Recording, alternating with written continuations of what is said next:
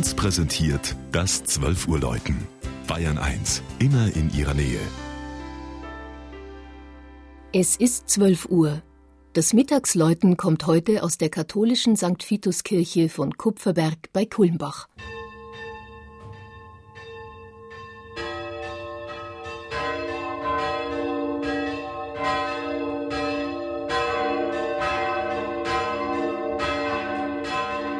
Mächtiger klingen die vier Glocken der St. Vitus-Kirche von Kupferberg.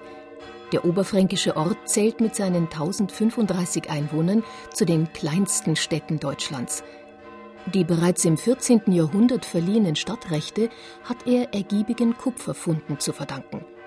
Der Metallgehalt im Erz lag hier bei 15 Prozent, üblich waren nur 2 Prozent. Kupferberg galt damals mit zeitweise bis zu 2000 Bergleuten als eines der bedeutendsten Bergbaugebiete Europas. Ein neues Schaubergwerk entsteht zurzeit am Stadtrand und soll mit dem sehr ansprechenden Bergbaumuseum, gelegen direkt gegenüber der Kirche, die Entstehungsgeschichte Kupferbergs veranschaulichen. Auch die Pfarrkirche, die heute von Franziskanerpatres aus dem nahegelegenen Kloster Marienweiher betreut wird, stellt eine Verbindung zum Bergbau her, gilt doch der Kirchenpatron St. Vitus unter anderem auch als Schutzherr der Bergleute. Allerdings steht nicht fest, wann das Gotteshaus ihm zugewidmet wurde. Ursprünglich entstand es um 1300 als Muttergotteskirche. So steht die Figur des heiligen Vitus auch nur in einer Seitennische – im geschnitzten Hochaltar dagegen eine spätgotische Muttergottesstatue. Dahinter im Chorraum ist in die Mauer ein seltenes Sakramentshäuschen aus der Gründungszeit der Kirche eingelassen.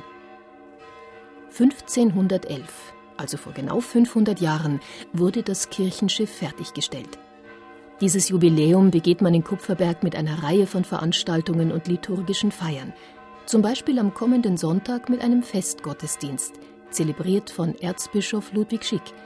Und im Oktober zum Kirchweihfest dirigiert Enoch Freiherr zu Gutenberg ein Konzert des Tölzer Knabenchors.